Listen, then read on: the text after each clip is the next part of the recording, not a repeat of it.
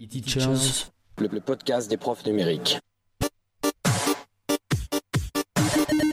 Éducation numérique. Actu, Outils. Expérimentation. productivité. interaction, innovation. Jeff Guillaume. et Seb. Et bonsoir, euh, bonsoir, bonsoir. Enfin, enfin, nous sommes de retour euh, Pour pour, jouer un mauvais tour. l'émission 114. Euh, on se posait la question juste avant de, de démarrer. euh, euh, C'était quelle saison? Euh, bah, On n'a pas, on n'a pas cherché, on n'a pas eu le temps de chercher, on n'a pas trouvé, mais j'aurais dit 7. euh, non, Seb, qu'est-ce que t'en penses? Moi, j'aurais dit entre 1 et 10. J'aurais dit peut-être saison 7. Bon, à vérifier en tout cas, vous vous n'hésitez pas à nous faire des petits retours dessus aussi. Comment tu vas, Seb? Eh bien, écoute, comme le premier jour de l'automne, ça va, ça va. Ça va, ça va, ça va. Bon, on est deux. euh, peut-être Guillaume euh, qui, hum, qui m'a beaucoup cri- critiqué parce que j'avais du mal hein, pour l'instant à trouver euh, dans mon planning un moment pour e-teachers. On a fixé en tout cas le mercredi. Et ben, il n'est pas là pour l'instant. Il, devrait arrivera pas, il devrait pas tarder. On, ouais, on a été un petit peu long à démarrer. c'est comme toutes les nouvelles saisons. Il faut qu'on ait un petit temps de, un petit temps de, de, de- de- de mise en place. Mais on est là, on est chaud, on est bouillant pour cette nouvelle saison. Hein Voilà, je crois qu'on a le titre de l'épisode, c'est bon, merci. Jeff. en tout cas, moi oui, voilà. Donc on va essayer, en tout cas, des, les mercredis, en tout cas, de faire. euh, quoi, on va essayer tous les 15 jours. Je dis pas qu'on va s'y tenir à chaque fois, mais on essaye, on, a- on toujours de bons. euh, de bonne volonté, en tout cas, pour faire, en tout cas, euh, tous les 15 jours vers 21h, 21h30, euh, en tout cas. Et On y va On y va. Peut-être avant de parler du sommaire, de la, on a eu quelques retours, dont surtout un retour euh, euh, qui nous a fait pas mal de pubs. Hein, euh, ce-. Voilà, Gérald de Tiro sur Twitter. euh, tu as dû le voir aussi ailleurs. Tu m'as dit LinkedIn aussi, tu m'as dit non? Oui, oui, je l'ai vu passer ailleurs, en effet. Ouais, voilà, qui nous a fait pas mal de, de- de petits, euh, petites pubs comme ça. Donc, il nous dit que e-teacher est une émission bimensuelle, diffusée en podcast, audio, vidéo, qui parle éducation, innovation, expérimentation, en tout cas. Il nous a fait pas mal de, de- pubs, mais merci, on lui, merci à Gérald, en tout cas, de nous avoir fait un, un petit coup de, un petit coup de pub dessus. Voilà, ça s'entend peut-être un peu, je suis un peu enrhumé. euh, Mais non, mais non, ça va, ça va dans le thème, Ouais, je- l'automne. Allez. Ouais, je vous le dis, ouais, ouais, j'ai un peu, euh, été un peu sous la pluie euh, dimanche et j'ai pris un petit coup de froid. Voilà. On y va euh, au sommaire. au sommaire, pas mal de choses, une petite actu un petit peu sur les, sur les histoires des jeux vidéo, euh, quelques outils euh, dont je pense même une bonne liste d'outils que Seb va nous parler. On va pouvoir rebondir dessus aussi. Euh, un petit truc astuce de Guillaume qui nous a mis, mais bon, pour l'instant, il n'est pas là. J'espère qu'il va nous la, nous la faire. Euh, dans la partie innovation, expérimentation et réflexion, on a rajouté réflexion euh, après un brainstorming assez long de notre part. Voilà. Un article très intéressant sur un bouquin parlant des, des technologies éducatives. Euh, et on finira par ce que l'on fait en ce moment, comme, euh, comme souvent, et pour parler d'autre chose. Voilà, voilà, voilà, un programme bien, bien, bien intéressant. Et devinez qui vient d'arriver. On a notre Guillaume National hein, qui est là. Messieurs, dames, Voilà. bonjour. Alors, tu es en direct, Guillaume. Ça y est, on est Très parti. bien. Comme Parce on que vous, vous avez commencé il y a longtemps Ah, il y a. Non, on a, on a eu le temps de faire le sommaire. Ça y est. Très bien, super. Comment tu Bonsoir, vas? public, public adoré, excusez-moi pour ce délai. Euh, comment je vais? Bah écoutez, comme quelqu'un qui est un peu la course, mais voilà. Et vous-même, tout le monde va bien? La pêche, comme on disait. La La patate. pêche, la chepée. Très bien. Continuez, hein, faites pas comme si... euh, Pas de Ok. souci, bah, vas-y, hein, Jeff, je t'en prie. On part sur l'actu? On part sur l'actu. Ah oui, surtout que c'est moi qui parle, ouais, c'est ça. hein, c'est ça que tu voulais dire. Donc, euh, je voulais parler d'une petite actu qui a fait euh, un petit peu de bruit euh, dans plusieurs domaines, dans le monde euh, bah, déjà bon, euh, politique, on va dire, au monde des jeux vidéo et aussi le monde de l'éducation, forcément, parce que c'est quand même notre truc à nous. Donc, ça mélange un petit peu tous ces mondes. C'est l'histoire, vous avez sûrement entendu parler, en Chine, nos amis en Chine, en tout cas, ont mis une, une restriction, en tout cas, pour l'utilisation des jeux vidéo aux mineurs. de jouer de Enfin. plus de- enfin ouais, ont mis de- aux mineurs de jouer de plus de 3 heures par semaine aux jeux vidéo. Puisque ça a été euh, déjà ils avaient déjà mis quelques quelques depuis depuis 2019 déjà ils avaient mis des réglementations hein, de pas possible de jouer aux jeux vidéo entre 22h et 8h. Là ils ont durci la chose en euh, limitant à 3 heures par semaine. Alors pour être bien précis, l'interdiction concerne surtout les jeux en ligne et les en réseau, hein, pas les, les, les casual games dans les, sur, les, sur les téléphones portables ou autres. hein.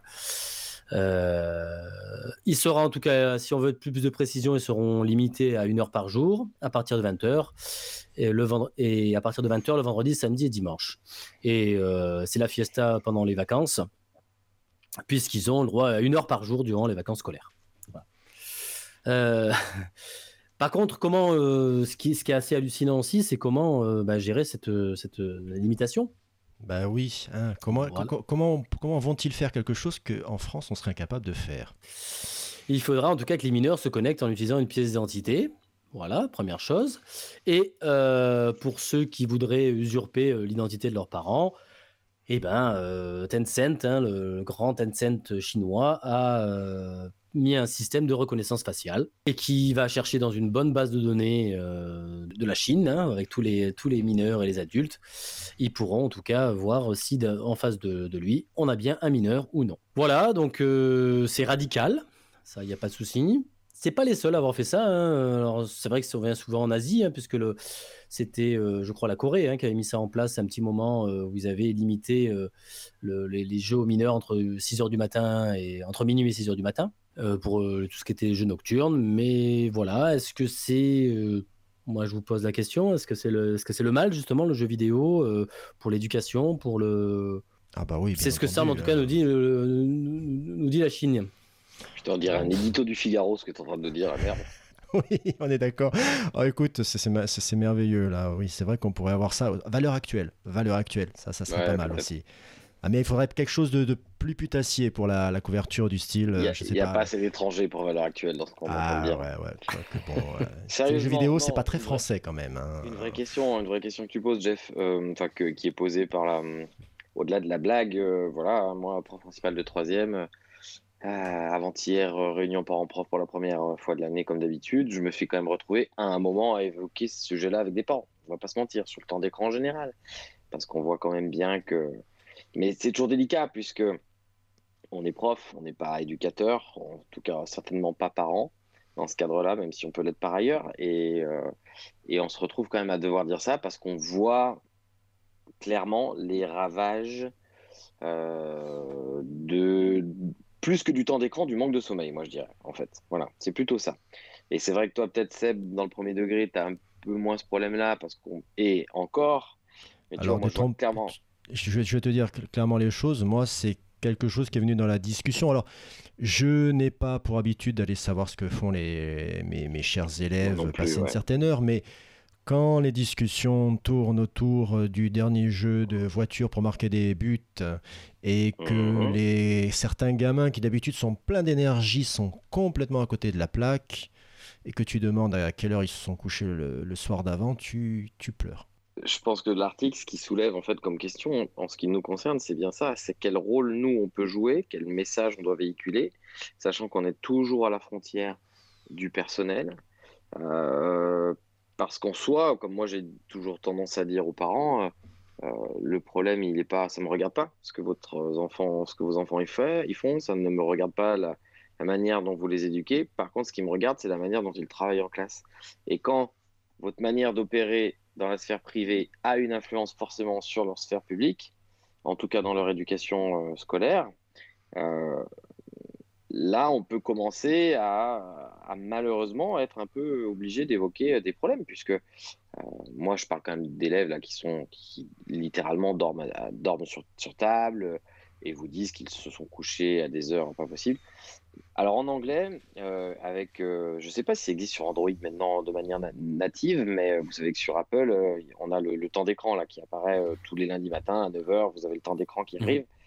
Et il se trouve que j'ai une classe de troisième à, à cette heure-ci, donc moi j'ai ma petite notif sur ma montre, donc on en parle, ça part comme, comme là-dessus comme débat. Je leur autorise souvent à regarder leur propre temps d'écran.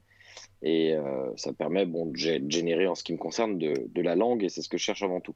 Mais euh, c'est bluffant, hein. moi j'en ai déjà beaucoup trop, j'oserais pas vous dire, par jour, euh, mais beaucoup, beaucoup trop. Mais quand je vois mes élèves qui dépassent les 6 heures par jour, c'est quand même fou. 6 heures de téléphone par jour, vous imaginez quand même?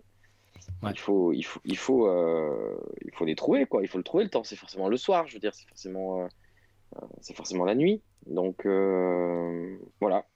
Ça pose question, ouais. Mmh.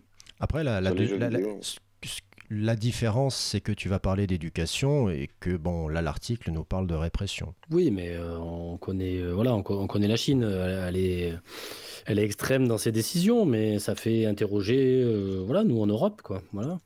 Mhm. Mais justement, ce serait intéressant de voir quelle réponse nous, en Europe, on serait capable d'apporter à ce problème et on va devoir apporter à ce problème. Mais je, crois qu'en fait, Vas-y. Après, je te, je te, couperai, mais euh, moi, je, quand j'étais gamin, on entendait, euh, on envoyait toujours des, des, des, gamins se coucher à pas d'heure, etc. C'était la télé, quoi, non? Mmh, Je suis pas d'accord, Jeff. Voilà, moi je suis un peu provocateur euh, là-dessus, mais. Alors là, je te, je te dirais d'aller voir, d'aller voir Dopamine sur Arte et tu verras que la télé, pour autant qu'elle puisse être excitante, est à mille lieues de ce que sont capables de faire des, des jeux en ligne avec des, des, des comment dirais-je, des loteries entre guillemets où tu vas récupérer la carte super rare, le, joueur, la, le skin de personnage super rare et au bout de je ne sais combien de faire. bon, je, entre les, les, sommes qui sont engagées et le fait que oh là là, j'ai eu un like sur ma dernière photo Insta et trucs, là, ça, ça suis au paradis. Voilà, c'est un peu ça le problème aussi. Parce que ce, qui est, ce qui est quand même important de dire, c'est que moi, personnellement, j'ai eu une chance folle, c'est de pas, de pas être ado en fait à un moment où ça s'était très développé. moi, j'ai énormément joué aux jeux vidéo, on est de la même génération, c'est à peu près, Jeff pareil, à quelques années près, mais je veux dire, euh, on n'avait pas les jeux en ligne où c'était vraiment le, début, on faisait du LAN éventuellement un peu, mais c'était, il n'y avait pas ça. Moi, j'aurais été typiquement l'ado qui serait tombé là-dedans, quoi. Mais, mais vraiment, je pense qu'avec mes parents, ça aurait été une bataille folle parce que j'aurais adoré ça. Là, j'ai plus trop le temps. Des fois, j'en joue un peu et ça me fait plaisir. Et je vois très bien que même quand je me fais un tout petit peu plaisir à 40 balais, je vois ce que ça me procure. Euh, donc, j'ose imaginer ado. Donc, la question, c'est surtout, euh, voilà, comment, faire? Alors, la répression, c'est la Chine. Euh, nous, on va certainement passer par des phases pédagogiques comme on, en connaît tant, mais malheureusement, ça suffit peut-être pas non plus. En fait, la réponse, c'est les, les, familles qui la détiennent, c'est pas nous c'est pas l'enseignement, je crois. Non, non, c'est pas l'enseignement. Après, euh, en termes de, répression, il y a des choses qui sont faites. Bah, quand je vais parler de tout ce qui est loot, etc., de ces, de ces loteries que tu as dans certains jeux, ça par contre, ils commencent à les interdire parce qu'ils savent très bien que non seulement c'est source de, dépenses inconsidérées, et en plus, c'est source de, de, sans cesse, quoi, de toujours y revenir, de toujours réessayer. Donc euh, là aussi, mais bon, les, euh, les Instagram sont à se demander comment ils vont faire pour avoir une meilleure image. Donc on va être un mix, je pense, entre répression de certains comportements, qui, enfin de certaines habitudes de logiciels qui, vont, qui incitent à rester de plus en plus là-dessus, et euh, éducation. Bah oui, éducation, forcément. Je crois que ce qui est, peut-être avant de passer à la suite, ce qui est vraiment euh, effrayant plus pour nous, c'est que finalement, on doit faire face, entre guillemets, à, des contenus euh, forcément excitants, dans tous les sens du terme, hein, excitants au sens au sens propre, qui donne de l'excitation aux élèves, excitant d'un point de vue euh, des sentiments, de la passion que ça peut générer dans la pratique. Et forcément, quand ils arrivent à l'école, avec en plus une certaine fatigue qui est liée à, du temps de jeu, et eh ben, quand on doit faire face à des activités calmes qui demandent un certain nombre de réflexions, avec des choses qui ne débarquent pas tout de suite comme ça en claquant des doigts, qui vont pas générer des high scores, qui vont pas générer tout ce qui fait ce qu'ils aiment dans le jeu vidéo, forcément, on, a perdu d'avance, si je puis dire. Et, en même temps, il y a une école de pensée en ce moment qui, on a un peu deux écoles, quoi, qui disent qu'il faut aller vers des trucs comme ça aussi dans l'enseignement, hein, mhm. euh, enfin comme ça, ou en tout cas euh, s'y diriger, et d'autres qui au contraire disent ouais, ben, exactement l'inverse, quoi. Et il faut peut-être commencer à finalement à revenir encore plus dans un truc encore plus euh, vraiment enseignement, j'allais dire presque à l'ancienne, pour aller aussi, euh, aussi montrer qu'on peut travailler comme cela et que c'est important aussi de retrouver du temps pour ça. On n'a jamais autant entendu parler dans les établissements, je sais pas vous, mais de méditation, de travail sur la concentration, mmh. de travail sur le souffle, sur tous ces trucs-là, parce que clairement, nos gamins, euh, euh ils sont plus là-dedans en fait. Donc, euh, enfin moi je l'ai jamais été non plus, mais on en avait peut-être moins besoin parce qu'on avait un meilleur mmh. sommeil, quand même une hygiène de vie peut-être. Même si tu as raison, Jeff, On a passé un paquet de temps à, à regarder la téloche, euh, à Oui. se coller le club Dorothée le mercredi après-midi pendant des heures et des heures. Voilà, mais c'était- ouais. Pas tout à fait pareil en fait. il y a moins d'addiction, c'est ça là-dessus que vous êtes, c'est ça Voilà. Bah ouais. Mais il y avait moins de mécanismes mais- addictifs. Donc, Il y avait quoi de moins moins de addictifs. Ouais. Ah oui, oui, Il y en non, avait là, quand Il même y en avait quand même, hein, donc Vous pouvez- oublier. hein, voilà. Il y en avait, mais vous pouvez pas me dire que c'était à la même échelle que je vais Non, recharger ma page d'Instagram pour savoir combien de likes j'ai eu. Je vais aller voir sur Facebook, même si c'est un peu dépassé maintenant pour les jeunes. Je vais aller voir TikTok et son défilement infini. Vous vous rendez compte qu'à chaque fois qu'on défile, il y a quelque chose derrière C'est quoi la non, prochaine? mais- Ouais, mais après, je, voilà, je- j'ai j'ai tellement entendu décrier euh, la télévision quand j'étais gamin que voilà, c'est pour ça que je, Mais vous- bien sûr. je vous Oui, provoque un peu là-dessus, oui, mais oui, oui, décrier ça- comme quoi bien sûr. c'était le mal pour euh, justement euh, pour le pour, euh, pour apprendre, pour enseigner, voilà. Bien sûr. Et la, Et la après, on- radio et aussi, après, c'était on, le mal. hein. et après on l'a mis on l'a mis dans la classe quoi, presque, tu vois, le, le film, la vidéo, etc. Oui, alors ça tombe super bien Voilà. et ça ferait une Maintenant- transition rêvée avec l'article dont tu vas nous parler après sur justement la télé qui devait révolutionner l'enseignement. C'est ça. Bon, Est-ce voilà. qu'on n'en parlerait pas tout de suite, justement? Je l'ai mis plus de loin, mais oh, ça nous fait une petite coupure sur les outils, peut-être non, non? Allez, très bien. Allez, on arrête le débat. je vais faire que parler sur- après. C'est moi qui va- Ouais. C'est parce que j'ai pas envie d'enchaîner à parler, hein, c'est tout. hein. Mais y a pas de souci. Ah bon, très bien, merci. Euh, dis donc, cette nouvelle saison s'annonce sous les meilleurs Ça annonce chaud bouillant. auspices. Ça a l'air très bien. J'ai pas trop envie de parler, donc euh, je vais pas trop le faire. Très bien. Je suis enrhumé, c'est pour ça, ça s'entend. Merci, chers euh, auditeurs. Vous avez vu comme euh, on vous traite, c'est la classe. Eh ben, allons-y, on enchaîne avec les outils. Du, du, du. Ah non, tu as dit que tu voulais pas de générique, hein, je te rappelle. Ah, pardon, pardon. Seb, c'est à toi. Allez, je vais vous parler d'un outil. Et l'outil que je vous propose, c'est à la limite de l'astuce. Alors, moi, je le dois à une pérégrination sur TikTok. Justement, on en parlait. Euh, alors, entre un gag et une danse, j'ai, euh, avec, euh, je vous ai dit, hein, une expérience en ligne, c'est toujours trop long sur TikTok. Alors, c'est un outil qui n'a pas d'option de configuration. Il fonctionne rapidement ou alors il fonctionne pas. Il a qu'une seule fonction, mais par contre, il essaie de la remplir de la façon la plus simple possible. En fait, ce qui va permettre, c'est l'échange de fichiers entre différents dispositifs, ordi, tablette, euh, téléphone, en utilisant une adresse internet. Alors, il s'appelle ShareDrop. Sur l'ergonomie, bah, euh, vous êtes sur le navigateur internet du téléphone, de la tablette, de l'ordinateur. C'est un site et il s'utilise sans création de compte, ce qui est pas mal quand même. Une fois que vous êtes connecté euh, avec votre dispositif sur le site, euh, sur votre écran, bah, vous voyez ce qu'il y a d'autre que de connecter sur, ce- sur cette même adresse. Vous êtes représentés, vous et les autres, par une icône avec euh, un animal, euh, très sympathique, et surtout un pseudonyme qui est lié au nom de l'animal avec un jeu de mots en anglais, mais bon, ça, euh, Guillaume serait plus à l'aise pour vous le présenter. Et tout ça, c'est généré automatiquement, on est tranquille. Alors, vous pouvez bien sûr inviter quelqu'un qui ne serait pas sur le même réseau, c'est prévu, ça c'est très pratique aussi. Et pour ça, ils vous fournissent une adresse ou alors directement le QR code, ce qui est pas mal si vous, par exemple, je pensais en classe, si vous faites du, du biode ou euh, je sais plus, c'est avant le, le nom en français, bon, c'est pas grave. Si vous faites Ouais, du bah, vous pouvez avec, faire comme ouais, ça. Voilà. Tu veux envoyer un fichier, ben, euh, tout simplement tu cliques sur l'icône de la personne et euh, le service te demande bon, qu'est-ce que tu veux envoyer? Euh, dans les comment dirais-je garanties que donne le site, alors ils vous disent créer un lien direct entre les dispositifs sans transférer sur un espace tiers. Bon, au vu de la rapidité du truc, j'aurais plutôt tendance à les croire. Par contre, non, non. Alors, euh, du peer-to-peer, euh, je, vais, je, vais dire, je vais te dire oui en faisant celui qui comprend bien ce, que, ce qui se cache derrière, parce que je l'ai utilisé, mais je ne comprends pas bien la techno qui est derrière. En gros, direct, moi, je- c'est-à-dire que ça passe pas par un serveur. Ok, Parce que c'est ça que j'aurais peur, voilà. Voilà, non, je pense pas qu'il y ait de serveur. Pour moi, ça correspond plus à de l'airdrop, mais de façon euh, généralisée. Tu vois, c'est. À distance, moi- parce que la drop, c'est... Enfin bon, ça, on est un peu technique là, mais... euh, Ouais, mais bon, euh, en gros, juste un petit détail avant qu'on aille plus loin, la taille de ce que vous envoyez, forcément, on n'est pas sur des gros fichiers. Euh, moi, comme j'avais pris, comme, euh, ouais, je crois que j'ai essayé du 60 mégas, c'était un peu trop quand même.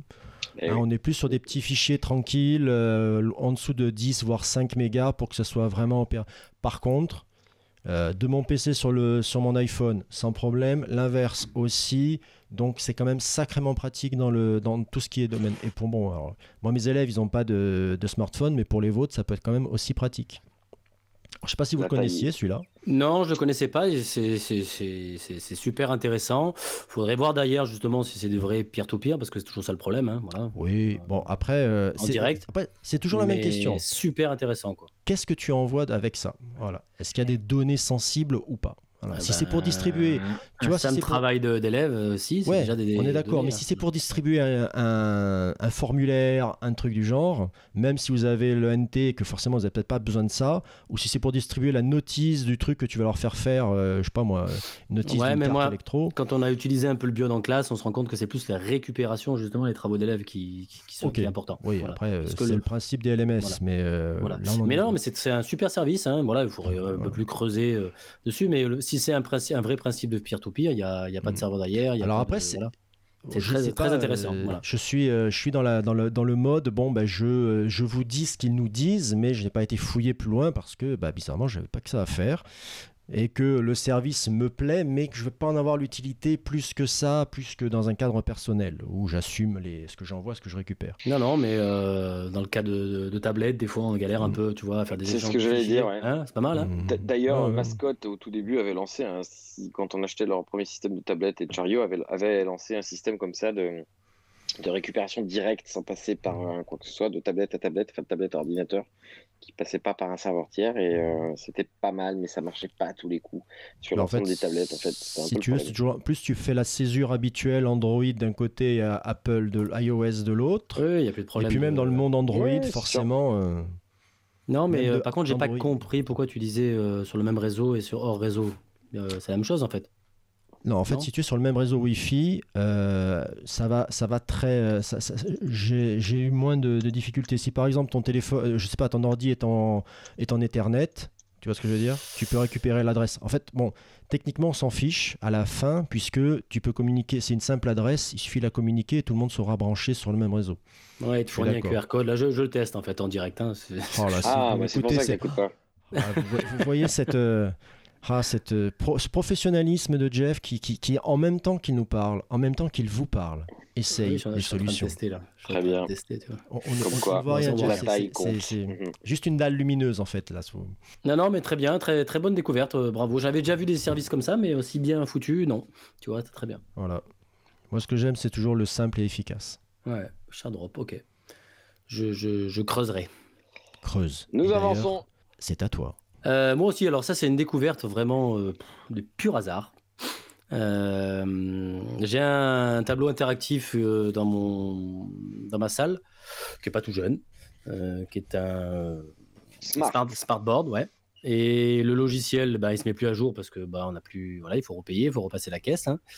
Donc j'étais passé par des, des workspace à un moment, des open board à un moment. Pff, Je trouvais pas mon, mon job. Et puis chaque année, j'ai l'impression que je changeais, je trouvais un truc en ligne. Et là, par hasard, euh, celui que j'utilisais avant, ben, il est tombé dans, il a été racheté par une boîte qui s'appelle Miro. MIRO, et ben, je suis resté bluffé sur le, logiciel. Il est au top du top. Euh, donc c'est un logiciel complètement en ligne de, tableau blanc. Il est aussi collaboratif, alors que j'ai pas tenté le collaboratif. Il y a tous les outils d'un- qu'on peut attendre d'un tableau blanc. J'y vais de suite. Donc miro.com, hein. Euh, d'un tableau blanc interactif. Euh, On a tous les outils. On peut enregistrer, euh, on peut enregistrer tous nos tableaux et les ressortir le cours d'après. On peut les exporter en PDF, ce qui peut être intéressant quand on diffuse via un ENT ou autre au- à nos élèves. Les limitations, il y en a, je sais, sur la version gratuite. Alors je me dis, ils ouvrent beaucoup parce qu'ils sont nouveaux, donc on va s'habituer au truc et forcément après au bout d'un moment ils vont serrer la vis. Bon, peut-être, mais pour l'instant, euh, moi je trouve qu'il fait, euh, il fait super bien le job. C'est une découverte que j'aime bien découvrir au hasard en fait. J'ai sur aucun site rien du tout, c'est juste en cherchant comme ça que j'ai trouvé ça. Je vous conseille de le, de- de le tester, Miro. Euh, Qu'est-ce que je peux dire de plus? Bah, Il y a l'aspect collaboratif que j'ai pas testé. hein. Je vous avoue que je n'ai pas eu besoin de le tester. Mais avec les élèves, ça marche super bien, même sur un vieux TBI comme le mien, euh, qui est pas tout jeune. euh, qui... La réactivité est très très bonne. On a tous les outils. On peut insérer une copie d'écran euh, d'un fichier et le mettre dedans. On peut importer un fichier. Je vous dirais que les limitations, je les ai pas trop vues pour l'instant. Je crois que c'est des histoires de team, d'accord, de membres au mieux à l'intérieur. Je crois qu'on peut être qu'un seul. On pourrait, mais bon, voilà, c'est la seule limite que j'ai vue. Bah, la limite, elle est peut-être sur Inté- le ouais, collaboratif. Il y a une intégration à Slack, euh, je vois ça possible en direct, donc euh, je Voilà. pense qu'il y a une volonté de l'utiliser dans Trello, des trucs comme ça. Ouais. Je pense que la limitation, elle est au niveau de la collabora- euh, collaboration, je pense. hein. Hmm. Et est-ce que Ah, tu sais mal, les hein, donc. systèmes supportés? C'est en ligne en fait. C'est en ligne, euh, c'est 100%. Ah, c'est- Alors c'est même, ouais. Alors il y a encore, il y a même une appli à télécharger. Moi, je l'ai installée sur mon PC. Il y a une- carrément une appli à installer, télécharger. Je pense qu'il y a une partie en ligne. hein. Il y a hum, forcément une partie en ligne puisqu'il y a euh, les cartes s'enregistrent en ligne, mais il y a une petite appli. hein, Ça évite d'ouvrir le navigateur à chaque fois aussi. Ah bah écoute, bah, dis impeccable. donc, je vais la tester demain, direct. Cool. Voilà, une petite découverte bien sympa. Miro Ouais, Online. Whiteboard. T'as bien fait de le voir, Miro. Mhm. Hum, pas mal. Ouais, il nous a bien dressé le tableau de Miro. Oh Ouais, mais là, c'est déjà un niveau au-dessus, quoi. C'est gentil, merci. On avait, on avait annoncé en même temps hein, de nouvelles blagues hein, cette année dans cette saison, hein, je crois. Ah bah attends, il y a que ça qui se renouvelle d'année en année dans cette émission, donc si en C'est plus ça. on- C'est ça. Ouais. Bravo. Euh, Est-ce qu'on a fini pour les outils ou pas? Non, non, non. Ah oui, as, euh, alors lui, il a une palanquée d'outils qu'on avait Là, parlé. j'en ai- là, j'en arrive avec un, avec un chariot entier. Alors il me semble qu'on en avait touché un petit peu, un peu au mot, mais Ah oui, ça s'est ouais, tellement mais évolué. attends. Attends, attends. Tu vas voir, tellement tu vas voir la manière d'y arriver. Allez, vas-y. Parce que je sais pas si vous savez, mais là je fais un truc un peu à, cheval entre deux rubriques. Là, c'est un peu ce, que, je fais en ce moment et outils. Alors, je vais vous donner le contexte. Euh, je sais pas si vous savez, mais l'an dernier, sur Nipédu, à la dernière émission, ils ont reçu un invité merveilleux que j'ai écouté avec beaucoup d'attention, puisque c'est moi-même. Et euh, par contre, ils m'ont posé une colle à la fin. Ils m'ont demandé si je faisais des podcasts avec mes élèves. Alors, quand vous êtes invité spécial pour les podcasts, ça, ça, ça, ça- ça met un peu d'ambiance de dire que bah non, vous avez jamais fait de podcast avec vos élèves. Mais par contre, ça m'a fait euh, réfléchir un peu cet été. Je me suis dit, vas-y Jeff. Ah non, je t'ai écouté, donc oui, oui, t'as Ah, donné des idées. Voilà. Et je me suis dit, tiens, euh, c'est marrant parce que je dis, j'en fais pas, mais dans le même temps, je défends l'idée que c'est pas difficile en- de- d'en faire. Donc, euh, c'est un, peu une situation euh, étrange. Donc, je me suis dit, tiens, je vais essayer d'en faire quand même. Alors, cette année, je me lance. Et forcément, j'ai mis, euh, je me suis, j'ai réfléchi au dispositif parce que bon, comme je dis, question matérielle, un petit micro, euh, des micros dans la classe, des micro-casques, j'en ai, euh, j'en ai tenté plus, donc c'était pas le problème. Moi, ce qui m'embêtait, c'était de trouver un espace de stockage pour les futurs fichiers son, parce que j'allais pas mettre ça sur SoundCloud ou un autre truc, je voulais quelque chose de tranquille. Et là, on arrive à l'outil dont je vais vous parler. Donc là, je suis passé par Absedu et un des outils qu'ils ont mis dans la, dans la fournée proposée. Alors pour Absedu, je précise, une suite de services en ligne qui comprend écriture collaborative, blog, hébergement de vidéos et données, le tout euh, qui a été mis en place pour répondre aux nécessités de l'enseignement à distance. Comme quoi, la pandémie n'aura pas eu que de mauvaises suites. Hein Donc, euh, le nom du service de stockage en ligne, c'est Nextcloud. Et c'est censé être mon futur lieu de stockage. Alors, c'est bien de stocker, mais ensuite, il va falloir mettre à disposition. Donc, deuxième outil utilisé. Là, on va prendre un truc qui est bien connu, c'est Glide Apps, histoire d'avoir un beau petit résultat sans trop me casser la tête, simplement en mettant les liens dans un fichier, dans un tableur. Euh, mes fichiers, ils ont une adresse, je les mets dans un tableur et euh, Glide Apps, il va s'en, saisir, pardon, pour les mettre en, en page de façon agréable. Bon, c'est sur smartphone parce que sinon il faut payer pour que ce soit ad- adapté à tous les dispositifs. Mais je m'en fiche. L'important c'est qu'ils arrivent sur un truc pratique et joli. Et pour la suite, hein, ben, euh, je, vais, je vais vous en reparler, mais un peu plus tard, lorsque j'aurai un peu vu si mon système fonctionne, etc. Quelques exemples en classe pour voir si ça fonctionne. Et euh, donc, je me suis dit, entre deux références à Book Creator, ben, je vous parlerai de ça. Bravo. Je savais que ça Je peux on l'a pas, nous, à Lyon, Glides, euh, Jeff? Non, c'est pas dans les apps. ça- C'est un peu un Alors, Glide à- Apps, c'est à dehors. part.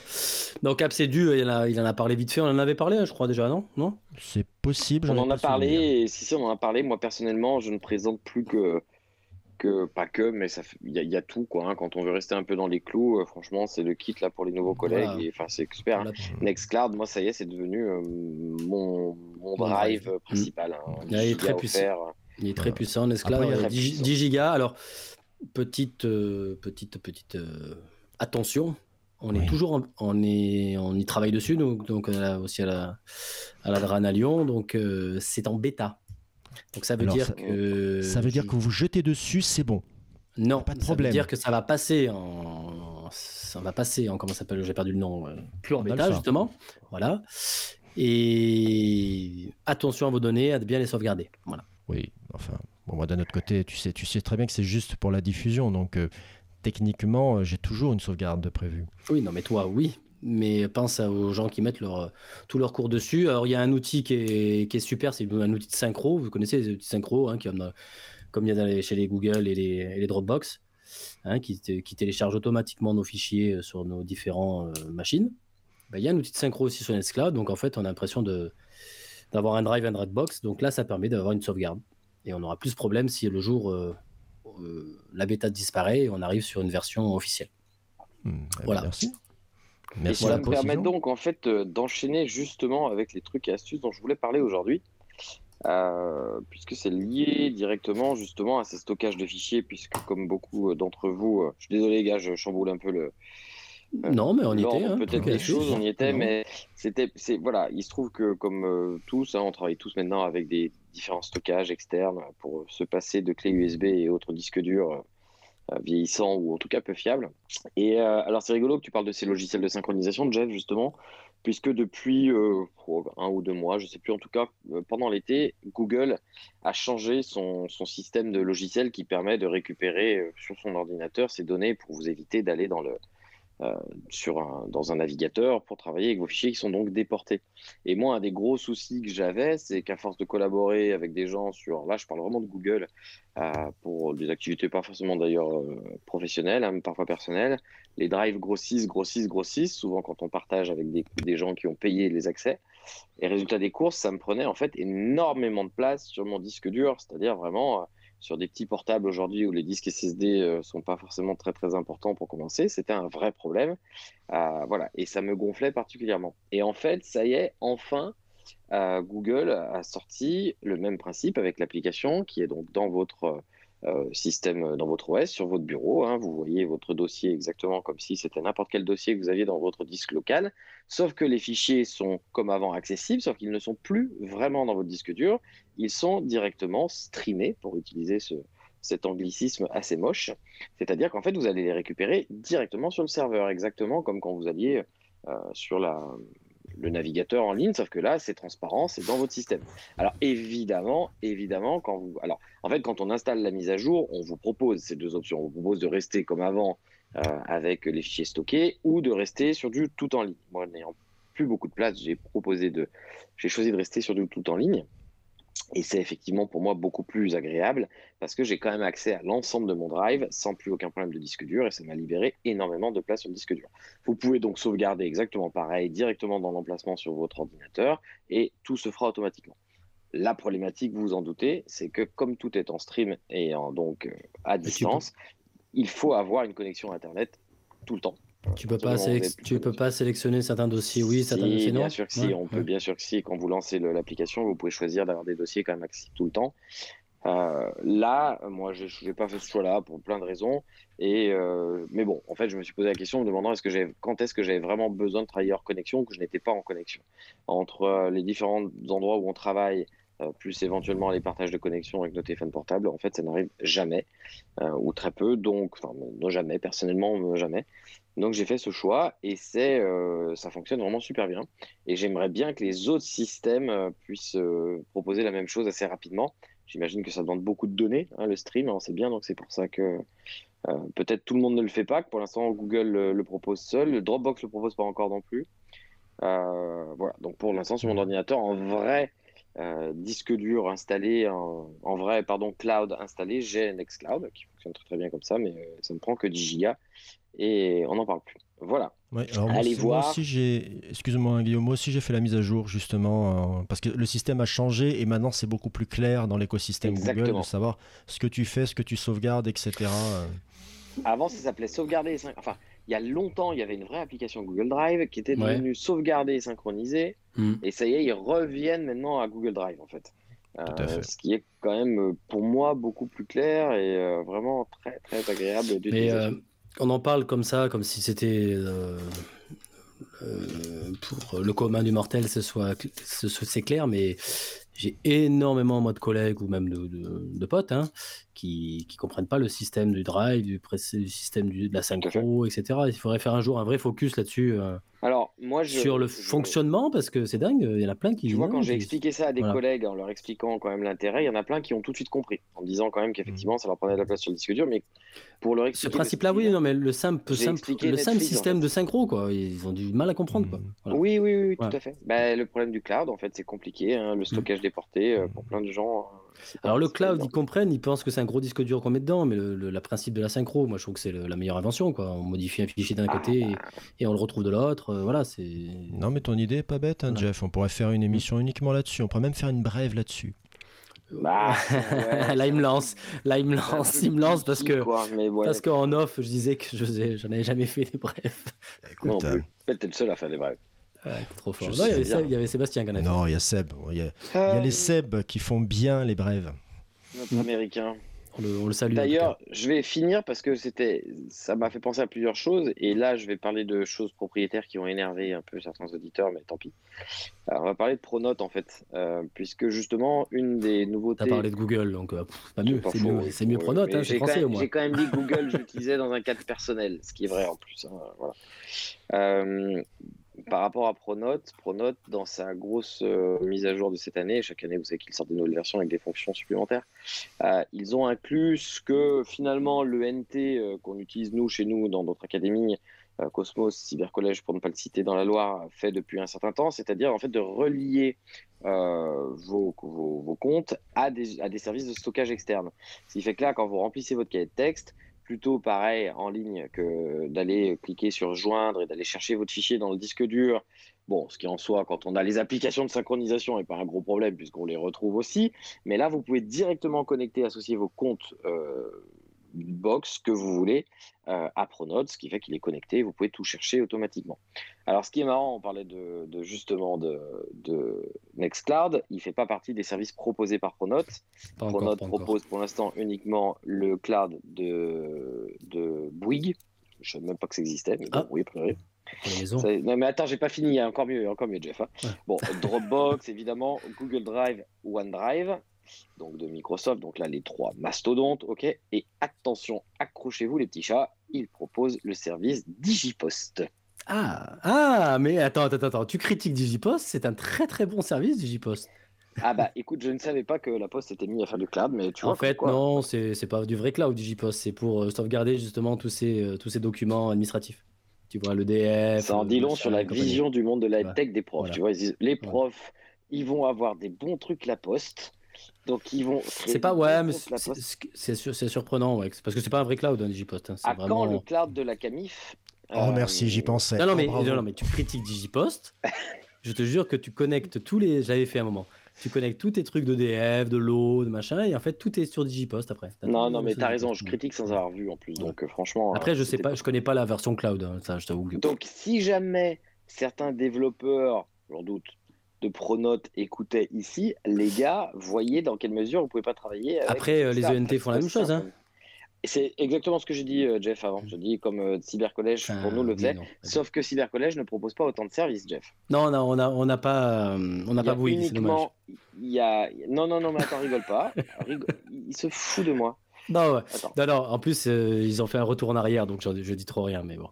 Avant, il y avait Drive et Dropbox. hein, et ils Ouais, ont, parce que ils ont fait un petit retour en arrière. Il n'y a plus que Dropbox, je crois. hein. Ils ont fait un petit retour en arrière ouais, sur le, bon, des questions de données, etc. Non, mais Nextcloud, c'est dans un futur proche. euh, J'espère que ça arrivera, bien sûr, puisqu'on a un service que- enfin, enfin national. Donc, euh, Il n'y a plus sur, sur, euh, sur Cyber, enfin sur Cosmos, il n'y a, que- il y a, que- il y a que Dropbox. Hein. il y avait Drive avant. Et ben il n'y est plus. Ouais. Je crois qu'il n'y est Et plus. Dropbox et, euh, va, va aussi disparaître, à mon avis. Service personnel, porte-document, tu vois. Bon, enfin, bon, en direct pour regarder ouais, compte Dropbox. Et quand on fait adresse. Il faudrait savoir si les autres ENT le, le font aussi. Après, euh, il y en a deux, un gros ENT en France, donc euh, c'est Cosmos et Etop, hein, je pense, les plus gros. Donc, euh, Il propose Dropbox, OneDrive et puis sinon avec, avec un compte web, WebDAV quoi. Mais bon, ça c'est plus. plus Je suis, Voilà. déçu, déçu qu'il n'y ait pas Bouygues, mais bon. Ah, t'imagines Hmm. Oui, euh, non, mais moi aussi. hein.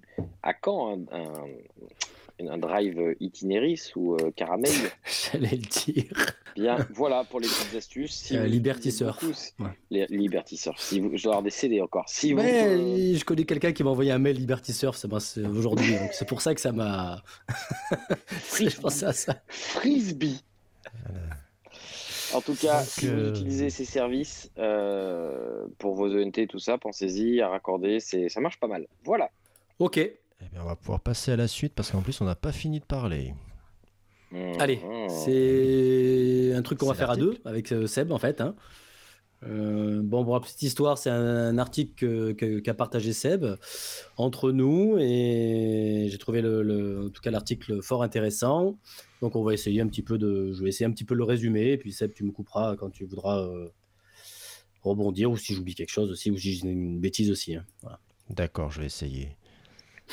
Alors, c'est un article qui est, pour être précis, qui est sur le blog de Louis Dérac, donc louisdérac.com avec deux, deux, DE, 2 RAC. Si on fait une petite recherche de Louis Dérac, euh, en gros, c'est quelqu'un qui vient de, de, de la tech, hein, de la technologie éducative. Il a fait pas mal de boîtes, etc. Puis, euh, il est consultant, je crois, en tout cas, euh, justement, en technologie éducative, et il écrit euh, beaucoup, il est beaucoup critique, en tout cas, de la technologie éducative. Et il a fait un article, euh, alors je sais plus la date, du 9 juillet 2021, sur son blog, qui parle justement d'un autre d'un bouquin, d'un bouquin de Justin Reich, je sais pas comment le dire, je sais pas si dit bon. Justin. Justin. Voilà. C'est Justin, Justin Reich, en fait. Voilà, tu m'en voudras pas pour le Guillaume pour le l'accent, qui s'appelait Failure to Disrupt. Donc, euh, les technologies numériques ne transforment pas l'éducation, en gros. Euh, C'était un petit peu le, le- le- le résumé de son, de son bouquin. Alors, je vais essayer de faire un petit article, en tout cas, de, un petit résumé de son article, hein, qui est par rapport à son bouquin, euh, qui est assez. Voilà, donc, euh, il nous dit que les technologies seules ne seront probablement jamais capables de transformer signifi- significativement les modèles éducatifs. Ça, c'est d'entrée. Euh, c'est que en fait, euh, ben, les technologies éducatives ne transformeront pas grand-chose et que c'est pas euh, Elles ne ne le pas. réinventeront pas. Voilà, ils ne, rép- ne- ne- ne remplaceront pas en tout cas le, le système éducatif actuel. Alors, je vais juste te, te rajouter un petit quelque chose. Là où le point de vue est intéressant, c'est qu'il fait une méta-analyse d'analyses qui ont eu lieu sur le sol américain. Et comme les Américains ont tendance à être un petit peu devant tout le monde, Mm. devant nous du moins, euh, pour ce qui est euh, des innovations dans le numérique, je mets de gros guillemets, euh, là-dessus, c'est pas mal de voir là où ils se plantent, histoire d'éviter peut-être de se prendre la même branche qu'eux. Ouais, et puis il y a des comparaisons aussi avec la France et des retours avec la France euh, souvent dans son article, on va pouvoir y voir. Alors bon, il, euh, la constatation en tout cas qu'il a, c'est que forcément que la pandémie, euh, elle a vraiment bénéficié aux, aux technologies éducatives, hein, de ce qu'on appelle les EdTech. Hein, on entend parler nous parce que on est dedans, mais euh, quand on peu de monde a entendu ce mot encore EdTech. Mais euh, il plante le décor d'entrée en disant que l'enseignement en ligne ne sera pas un remplacement efficace du vieux système. Et en plus, il affirme hein, que le meilleur futur sera celui où l'on reconnaîtra l'incroyable importance de notre système éducatif formel à l'ordre social et qu'on commencera par donner à ce système des financements appropriés, du soutien et du respect. Bon, vous voyez qu'il faut... Il plante le décor d'entrée. Jean-Michel, Et- si tu nous entends. Et ces nouvelles technologies ne réinventeront pas les systèmes éducatifs. Alors, euh, l'avant-propos, il va parler un petit peu de, de- de- qu'il y a plusieurs systèmes dans, dans- dans- dans l'écosystème des, des- plusieurs postures, pardon, dans l'écosystème des tech. Il les appelle les charismatics, donc euh, en français euh, évangélistes, et les skeptical, les, Les sceptiques. sceptiques. les sceptiques et les tinkerers, tinkers, je sais pas comment le dire, les bricoleurs. Donc euh, Justin Reich, en tout cas, lui, est, euh, il est donc euh, dans la technologie éducative. Il écrit régulièrement sur les échecs répétés de l'EdTech à tenir ses promesses. Il garde en tout cas de profonds espoirs pour les technologies éducatives, alimentées pour lui pour trois idées, par trois idées. Il dit que les besoins sont énormes. Ils vont continuer énormément d'augmenter hein, ses besoins, mais il estime que les EdTech ne vont pas, ce qu'il appelle disrupter, hein, donc changer complètement les systèmes scolaires à elles seules. Elles peuvent en tout cas encourager le changement. Il dit qu'elles sont là pour encourager le changement au point de vue surtout pédagogique. Elles vont permettre de changer au point de vue pédagogique, mais pas euh, complètement changer la façon de faire. Les technologies émergentes peuvent aider les apprenants, hein, ça, il n'y a pas de souci pour lui. Et surtout, il va aider à tout ce qui est acteur de l'éducation hein, à tester des nouvelles choses que les gens ne feraient pas forcément s'il n'y avait pas cette technologie. Et à dégripper certains euh, conservateurs hein, de l'ancien système aussi, bouger un petit peu, un petit peu bouger les choses. Mais il, est- il en convient hein, qu'il y a de réelles, en tout cas, résistances dans les, dans les systèmes éducatifs. Alors, il va présenter, il va, il va, il va présenter son bouquin sur euh, trois genres d'apprentissage. Vous me coupez hein, si vous voulez euh, rebondir tout de suite. Trois genres d'apprentissage massif. Il va comparer, euh, il va parler des, des MOOC hein, qu'on qu'on présente plus, ces, ces cours massifs hein, qu'on nous avait prédit euh, plein de choses dessus. Les tuteurs adaptatifs. Alors, les tuteurs adaptatifs, pour ma petite recherche, je ne sais pas si vous connaissez. hein. Bah, en fait, à c'est un. C'est un bon. Oui, ça. C'est un fantasme de, de certains collègues qui te, dit, qui te disaient que, bon, ben voilà, regarde ce qu'on a fait avec la pandémie, on va pouvoir se résumer à une vidéo, à un ordinateur en mettant les élèves devant. C'est bon, on n'aura plus besoin des enseignants, ils seront juste là pour dire que, ah bah oui, si appuies sur entrée, c'est bon, et si tu cliques, à- tu cliques avec le gauche de la souris et pas avec le droit. C'est un, je dirais que c'est un peu plus que ça, parce que d'ailleurs, il y a quand même l'aspect euh, algorithme. C'est-à-dire que quand même, tu vas avoir euh, la machine qui va te dire, eh ben, pour toi, euh, pour toi, tu vas avoir besoin plutôt de ça là et que pour toi, un, autre. Tu vois? Il y a ça aussi, il y a cet aspect-là, dans les tuteurs adaptatifs. Et aussi, il parle des communautés d'apprentissage, un par les pairs. Alors, il va démonter euh, les MOOC assez rapidement. Il dit que la révolution n'a pas eu lieu sur les MOOC. On en avait déjà parlé plusieurs fois. hein, sur les... Ça, c'est d'une part, euh, ça a juste transformé le modèle de distribution. Euh, on voulait euh, que ce soit une, augmentation significative de l'accès à l'enseignement supérieur. C'était pour lui, aucune de ses promesses, en tout cas, n'a été tenue, puisqu'il dit que la plupart du temps, les MOOC en fait sont et sont proposés en complément d'un accès à une école supérieure, université, surtout, et que a vraiment à l'extrême marge qui sont suivis en dehors de tout enseignement traditionnel. Que vraiment les MOOC, hein, euh, le, le fantasme que n'importe qui pouvait accéder à n'importe quel euh, diplôme et, av- et Ouais, cours. ra- euh, Et il rajoute que en fait, les, les apprenants qui réussissent à suivre et finir des MOOC, bah, ce sont des gens aisés, Oui. déjà éduqués, et qu'à chaque fois qu'on essaye un MOOC avec une population défavorisée, ben, en fait, on a des résultats désastreux. Oui. Comme quoi, euh, Alors pourquoi ça n'a pas marché? Ben voilà, il dit Ça- que. Vas-y. Ça, ça- ça vous étonne, euh, cette réflexion, en fait, là? Sur le fait que le MOOC se- soit réservé qu'à des, un public un peu élitiste, à un public... euh, ça- en toute honnêteté, vous pensiez vraiment que ça allait être la révolution, que ça allait éduquer les masses? Ah, moi, Moi, j'étais convaincu que pensé que, c'était voué, euh, que c'était voué à encore entretenir à, une espèce de, de- de séparation et même à agrandir le fossé encore entre les classes, euh, en tout cas apprenantes. aussi. ouais. Parce que de toute façon, on sait bien que, euh, comme tu dis déjà, s'inscrire à un MOOC, c'est une démarche personnelle qui est en dehors de ce que l'école de la République promet. Donc euh, euh, là, je parle plutôt des enfants, je parle pas des adultes. Mais bon, c'est vrai que c'est peut-être un peu différent, mais le schéma, il continue à être de la même manière. C'est-à-dire que finalement, euh, se former, alors, ou alors, il faudrait que ce soit contraint entre guillemets, c'est-à-dire que ça remplace une autre forme. Mais là, c'est pas le cas. L'idée, c'est que ce soit en plus. Moi, je suis absolument pas étonné que ces MOOC n'aient jamais pris ou que c'est pris uniquement pour des publics euh, euh, malheureusement déjà, euh, déjà euh, conquis d'avance, en fait, si je puis dire. Voilà. Euh, donc, euh, enfin, je sais pas, vas-y, termine. Euh, qu'est-ce que tu veux dire? Bah, il- J'aurais pas mal de choses à dire. Lui, il disait pourquoi ça marchait pas. Donc, euh, il, dit que les MOOC ont voulu innover sur le modèle de distribution, en fait, hein, la distribution de masse, plutôt que sur l'apprentissage, la pédagogie, qu'on a essayé de faire avec les MOOC, bah, des cours euh, avec des chapitrages, le 1, le 2, le Mais- 3, euh, linéaire, etc.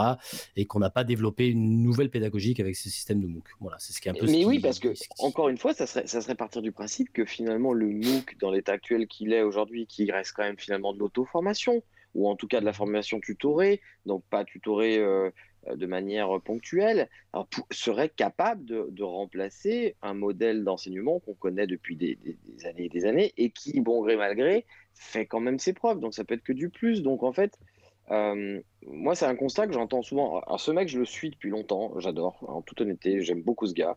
Je trouve que sur Twitter, il est super pertinent euh, dans tout ce qui dans tout ce qu'il consulte.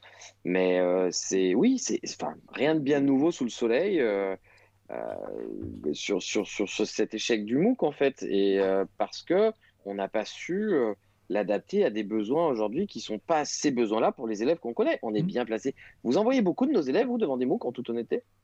Non, non, non, tout à fait. Non, non c'est sûr. C'est sûr. Ou qui commence, de la bonne volonté, mais. On ne fait que dresser un panorama, hein, Guillaume, on est bien d'accord. Hein. Là-dessus, euh, on ne donne pas notre avis, on fait simplement la... on dresse le panorama.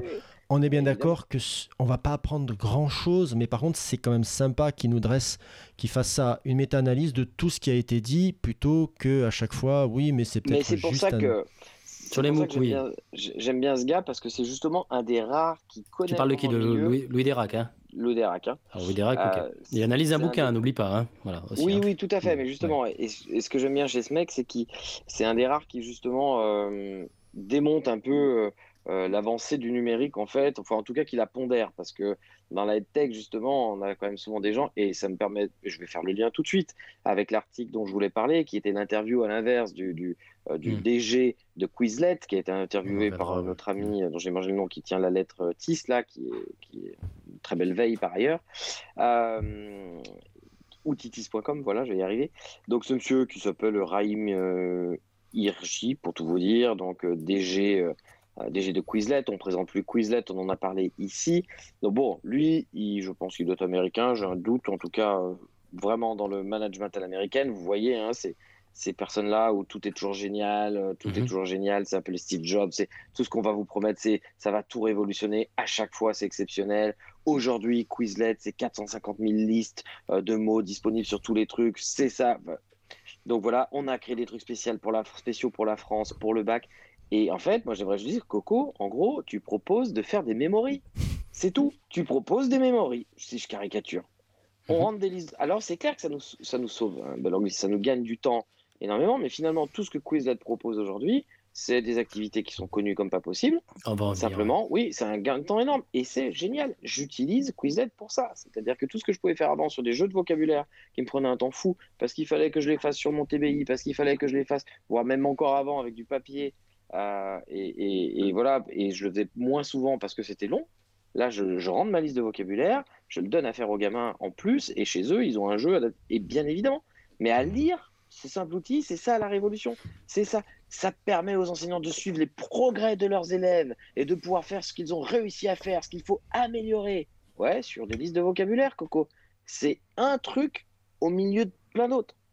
Oui, en fait, c'est je me permets une image, les gars. Je me permets une image. Guillaume, tu es en train de nous dire que lui, il te promet un moteur, alors que toi, c'est juste un peu d'huile dans les rouages. Exactement, c'est joli, c'est pas mal. Mais euh, vas-y, euh, Jeff, t'as un truc, c'est pas mal.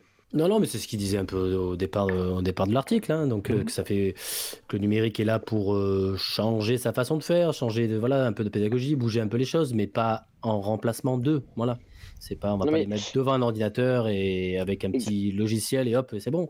On en revient, toujours au même, et on en a déjà parlé ici, et on va continuer à en parler encore plus parce que c'est ce qui se passe de plus en plus. Sur Twitter, vous voyez bien les batailles de clochers qui existent aujourd'hui, entre euh, qui se développent énormément. On voit, on voit, on voit bien euh, une certaine de profs, un peu réac peut-être d'ailleurs, euh, qui, ce, matin, aujourd'hui, j'ai vu un truc sur Twitter d'un certain compte là qui disait Ça y est, j'ai trouvé la parade à Pronote, je mets ce référé au cahier de texte. Alors ça m'a fait rire sur le coup c'est pas con, parce que c'est vrai qu'on est tous en train de dire que finalement les gamins ils écrivent plusieurs devoirs parce qu'ils savent qu'il sera sur Pronote. Donc lui il est anti-Pronote, il est anti-UNT, il est pour revenir à des choses euh, vraiment très simples, il est pour, il est anti-constructivisme à gogo, anti-travail de groupe, enfin voilà, tout ça. Et ça c'est un côté du truc, mais sauf qu'en fait, qui est exagéré évidemment, mais de l'autre côté, sur tous ces comptes EdTech, EdTech, moi j'ai l'impression de voir tous ces mecs là, fraîchement sortis de la Silicon Valley, qui pour la plupart du temps n'ont jamais mis les pieds dans une classe, et qui sont en train d'essayer de vous expliquer comment, euh, comment, comment leur, leur, leur, leur, tech va révolutionner l'enseignement. Et c'est l'autre extrême, en fait. Avec des profs qui y croient un peu et qui, euh, trop peut-être, et qui en oublient réellement euh, ce que ça veut dire de préparer un cours, les objectifs d'un cours, comment l'adapter en fonction des profils, etc. etc. En fait, c'est la discussion de blocs qui me gonfle. Euh, Mhm. Quand le mec il dit que son Quizlet il va révolutionner l'en- l'enseignement, il va révolutionner peut-être l'apprentissage pour un- certains gamins qui auront certaines difficultés, mais pour d'autres ça servira à rien. Vous voyez? Donc c'est tout le marketing qui a autour Oui, de ça voilà, que je c'est trouve ce un que peu j'allais dire. c'est exacerbé le- aujourd'hui. c'est- C'est le Et- marketing. ouais. et- oui, Ils mais ont quelque chose à vendre. Bah oui, ils ont quelque chose à vendre. dans Donc, les euh, teachers, voilà. on en fait, on en fait parfois. Non, on n'en fait pas la- la- l'apologie, mais on joue pas, aussi ce jeu-là. C'est notre job. Mais tu vois, tous les salons qui existent, tous ces trucs-là, moi, en fait, tu vois, ça me fait même plus trop envie, en fait, parce que la dernière fois que je suis allé à des salons comme ça, en fait, tous ces types-là, ils... c'est des devs, les mecs, c'est des devs, euh, des, des, des, des, gens qui sortent des. Voilà, on a parlé de Classroom, on a parlé du scandale du mec de Classroom quand il s'était lâché, ça avait fait grand bruit. euh, en parlant des profs, enfin, voilà, bon, depuis il a fait son mea culpa et tout, mais ça reste des vendeurs de cam en fait. Bien sûr. Voilà. Mais ça, on, ça, on- on- on est d'accord. Et ben oui, mais tu crois pas qu'il y a quand même un double discours des fois Il y a quand même un truc qui. euh, Qui? euh, où, bah je sais pas, euh, peut-être. La preuve, là, tu vas voir, le, le- ce, ce- je- je- on n'a pas fini l'article, là, mais sur l'article, Oui, tu oui. verras, il va vite, vite reprendre Vas-y, les, reprends. les choses en main par les enseignants, justement. Ouais. Euh, bon, il, va il a démonté les MOOC, il va démonter ces histoires de tuteurs adaptatifs. Alors, les tuteurs adaptatifs, si vous avez bien compris ce que c'est, hein, on est d'accord, hein, c'est des outils d'apprentissage qui sont adaptés à la personne. Donc, il y a un algorithme derrière qui va vous dire, en fonction de ce que tu vas répondre, eh ben, il va te proposer euh, quelque chose de différent des autres et de voilà ce que tu dois avoir. Hein, on a vu beaucoup en maths et en français. Il y a beaucoup de développement, dont en France, ceux de, des EdTech, justement, là-dessus, euh, où on est vraiment sur de l'adaptatif. Euh, il dit qu'il y a eu pas mal des, des- des- des- résultats d'études, en tout cas, qui a, qui a dit que les outils d'apprentissage adaptatif pour les maths et la lecture ont été soumis à 30 ans de recherche, hein, et qui démontrent systématiquement que les résultats des outils, en tout cas, sont mitigés au mieux. Il n'a vraiment aucune preuve que les outils d'apprentissage euh, améliorent l'apprentissage des maths et de la lecture. Donc là, il démonte un petit peu ça. Euh, tout ce qui est outils d'instruction assistés par ordinateur ne devrait pas être considéré comme une approche fiable pour améliorer l'apprentissage des maths et lecture, mais plutôt comme un outil. Donc on est bien, on est bien à ce que tu disais. hein. Ça reste un outil qu'il faut utiliser, euh, qu'il faut utiliser d'une certaine façon. Alors, Et donc on en vient à l'apprentissage par les pairs. Ah pardon, tu voulais dire quelque chose Ouais, là-dessus justement là-dessus, c'est euh, ça, ça, ça fait la, la liaison un petit peu. C'est il, il le dit, les lieux d'enseignement sont des endroits qui sont très complexes de base et que ils ont des caractéristiques assez uniques et qui donc sont extraordinaires, qu'il est extraordinairement difficile de mettre en place des modèles technologiques qui l'améliorent. Voilà. Parce que tous les outils dont on a parlé, que ce soit en maths ou en français, en fait, ils reposent, ils ne reposent sur une adaptivité, adaptativité assez limitée en termes de compétences euh, ressenties. C'est des trucs de l'exerciceur, C'est quoi. l'exercice. Voilà. En fait, on, a remplacé vraiment euh, ce qu'on faisait euh, ailleurs sur papier ou quoi, etc., par la machine, quoi. En fait, hein, des fois. Mais voilà. c'est- Voilà. Tu vois Là, simplement. Et c'est là qu'on va en venir. Vas-y. Attends, laisse-moi fi- finir là-dessus et après tu rebondiras. Mm. Donc, parce que après, la troisième chose, c'est l'apprentissage par les pairs. Il dit est-ce que la vraie révolution est-elle arrivée trop tôt? On le voit beaucoup, l'apprentissage par les pairs représente donc un modèle euh, vraiment à part dans, à part dans, la- dans- dans le genre d'apprentissage massif. Donc, hein, l'idée, c'est que les apprenants euh, organisent largement entre eux leur acquisition de connaissances. Il n'y a pas de modèle vraiment de compressing. Euh, les apprenants doivent construire eux-mêmes leur apprentissage. Nous parlerons euh, en France, il compare avec la France, c'est la pédagogie de projet. hein, où ils sont, euh, les élèves sont pleinement acteurs de l'apprentissage. Voilà, et puis il revient un petit peu sur le MOOC, justement, il y a des, des MOOC comme ça hein, qui ont été sur la pédagogie de projet, ou un parcours libre, etc.. Il dit que le problème de ces, de ces choses-là, c'est que ça a été récupéré par euh, des grandes plateformes propriétaires qui récupèrent en tout cas toute cette activité de d'apprentissage par les pairs, et, ben, et ça devient un peu plus lisse, ça devient en tout cas plus euh, de l'apprentissage massif, hein, donc comme, comme tu viens de dire sur les, sur les EdTech. En fait, Jeff, si, je, me permets une petite précision, il, repart du. Quand il parle d'apprentissage par les pairs, il donne un, contre-exemple à son. euh, ce qui voudrait être un contre-exemple à tout son exposé assez défaitiste sur la- l'apprentissage, euh, entre guillemets, avec du numérique, et il donne l'exemple de Scratch.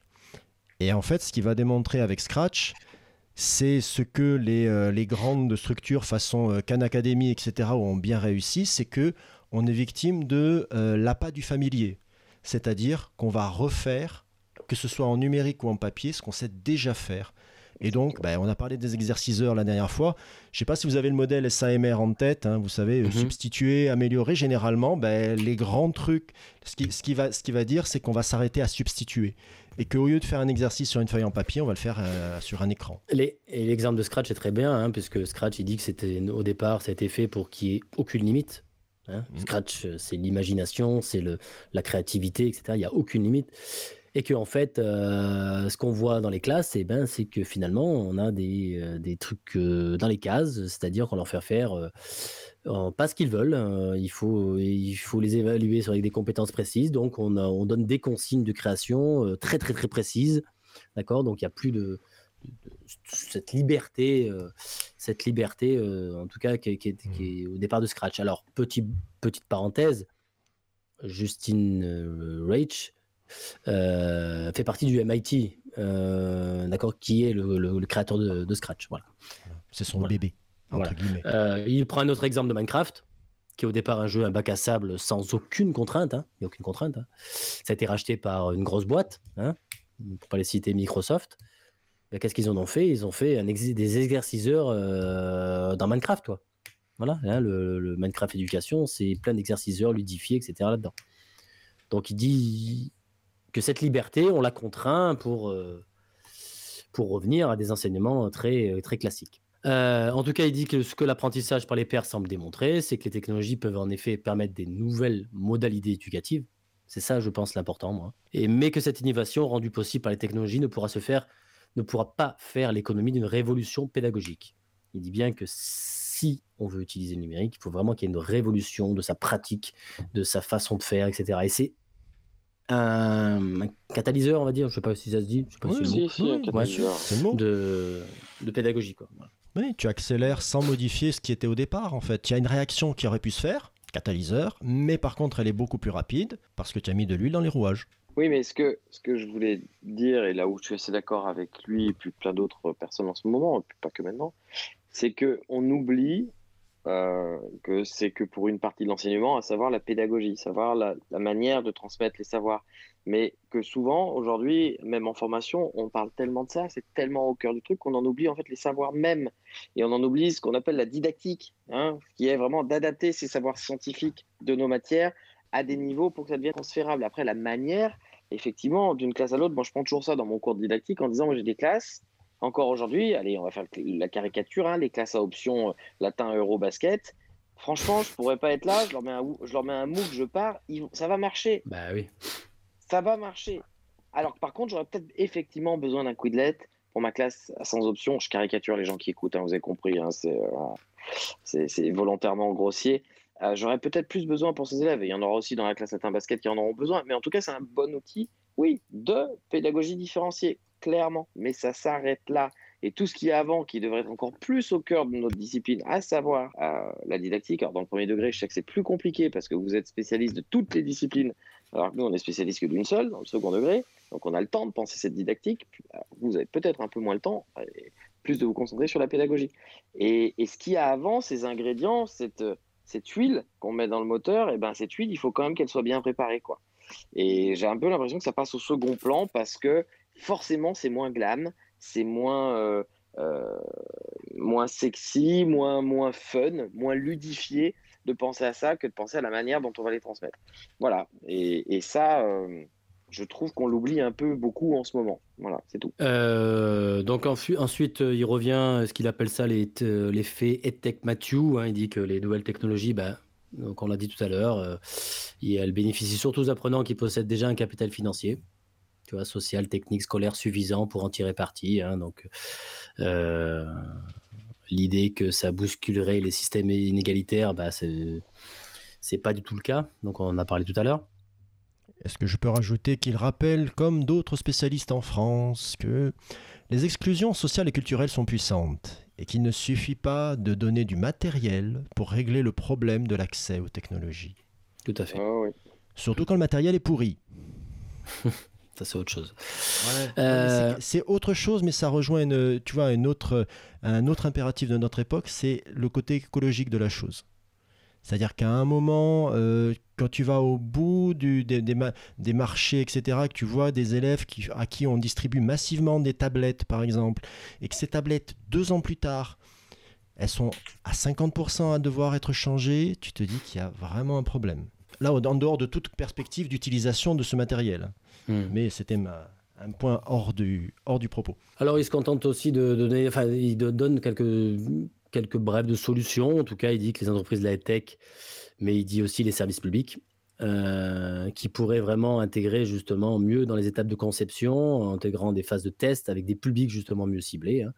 Peut-être que c'est peut-être un des moyens pour y arriver, euh, pour que ce soit des technologies numériques plus inclusives. C'est ce qu'il dit en tout cas. Il revient sur l'évaluation. Il dit que c'est un des gros problèmes aussi des technologies euh, liées à tout ce qui est évaluation, puisque au point de vue évaluation, eh ben, ça reste du, QCM, hein, tout ce qu'il nous propose en tout cas dans la high tech, hein, en gros, et qu'il est très difficile pour l'instant d'automatiser un essai rédigé, par exemple, hein, ou des compétences euh, complexes. Euh, c'est compliqué, en tout cas, d'automatiser tout ça. Euh, et il, parle de nos compétences du 21e siècle, hein, vous savez, les 5 C, hein, collaboration, créativité, critical thinking, communication, résolution de problèmes complexes. Il dit qu'il est, pour l'instant, très complexe d'évaluer, en tout cas, ces compétences automatiquement. On ne sait pas le faire. on sait évaluer un apprenant qui réalise des opérations mathématiques avec succès, il n'y a pas de souci, mais on ne sait pas évaluer son raisonnement. Donc en fait, on sait évaluer ce qui sera facilement remplacé par de l'automatisation. Tout à fait. Euh, il, fait une, petite chose aussi sur les données. Hein, c'est des questions de, captation de données personnelles massives, hein, puisque pour les recherches, eh ben, on en a besoin, et surtout qu'il est chercheur lui déjà. Hein. Euh, sauf que ça pose euh, d'autres soucis, forcément, les données éducatives concernant des jeunes générations, justement les enfants mineurs ça devient, c'est compliqué. Ça a accepté de participer. Euh, il dit ça au docilement au capitalisme surveillance. Il y en a qui disent, euh, qui, pensent ça, hein, que c'est voilà.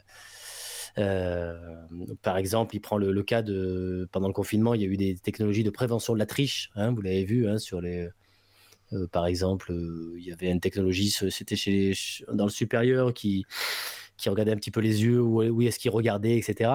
Euh, donc il dit quand même qu'il y a des choses euh, un peu particulièrement très invasives là-dessus.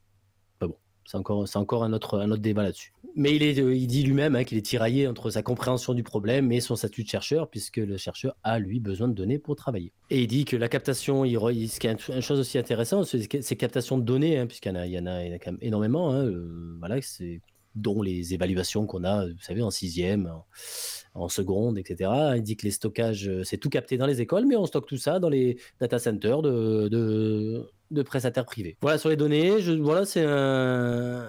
Il dit donc il va finir euh, comme en conclusion les prédictions, je, vous le lis, hein.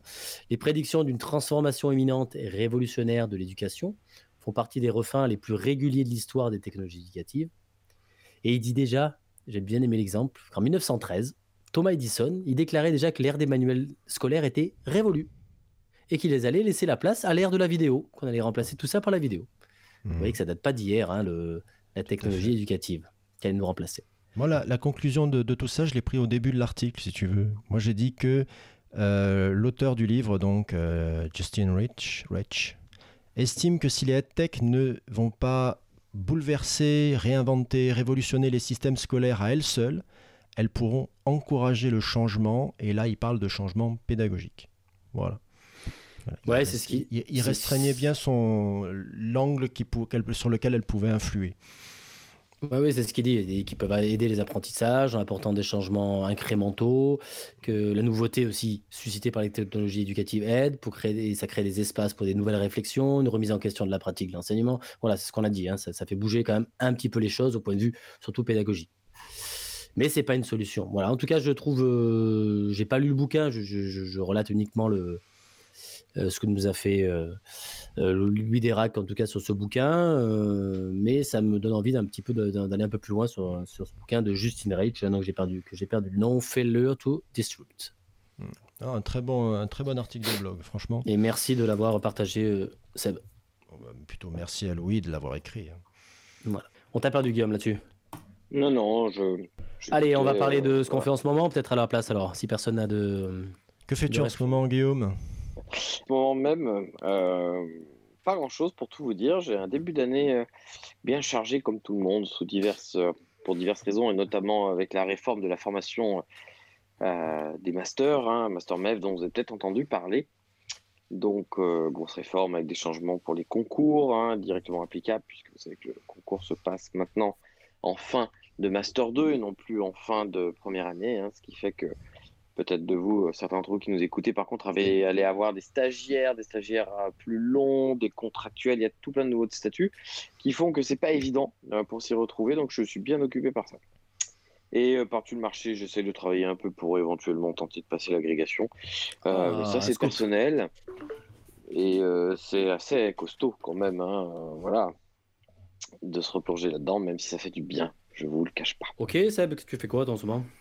Moi, je, je, refais quelque chose que j'ai déjà euh, fait auparavant, dont je, pense que j'en avais même parlé.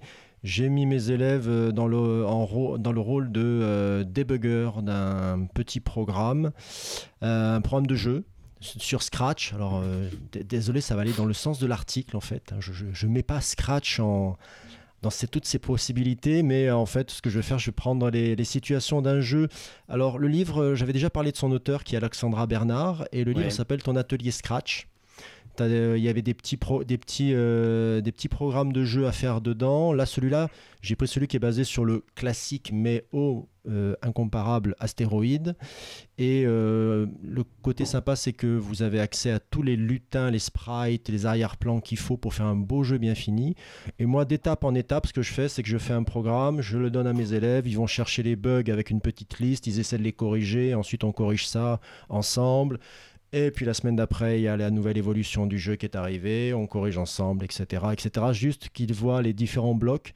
Et si je refais cette situation, c'est que la première fois, j'avais pu aller très loin avec mes élèves, j'avais pu aller voir dans les nombres aléatoires, dans ce genre de choses, alors qu'elles sont c'est pas du tout au programme, mais on s'en fiche un peu là pour le coup. Tant qu'on va plus loin, c'est l'important. Voilà. Franchement, comme ça, dans l'idée, c'est de voir les, fonctions des différents blocs et à la fin, ben, je leur demanderai de faire euh, ben, ce qu'ils veulent cette fois-ci en espérant que ça soit autre chose qu'une danse TikTok. Et toi, Jeff Quelque chose? Euh, Oui, j'ai mis quelque chose. Bah, je, jongle entre mes différentes euh, fonctions, on va dire. Entre euh, bah, l'enseignant, hein, forcément, l'enseignant avec ses classes. Hein, euh, j'ai trois niveaux cette année. Forcément, mon boulot de référent numérique, euh, on appelle ça comme ça en tout cas dans l'académie nous, qui permet de gérer un petit peu l'informatique du collège. J'ai fait vraiment l'informatique de, de base, hein, à mettre des ordinateurs à droite à gauche pour qu'ils fonctionnent, etc. Euh, ça faisait longtemps que j'avais pas fait ça, de remettre des ordinateurs en marche, par exemple. As-tu essayé énormément de temps. Donc tu es ref euh, numérique technique, quoi.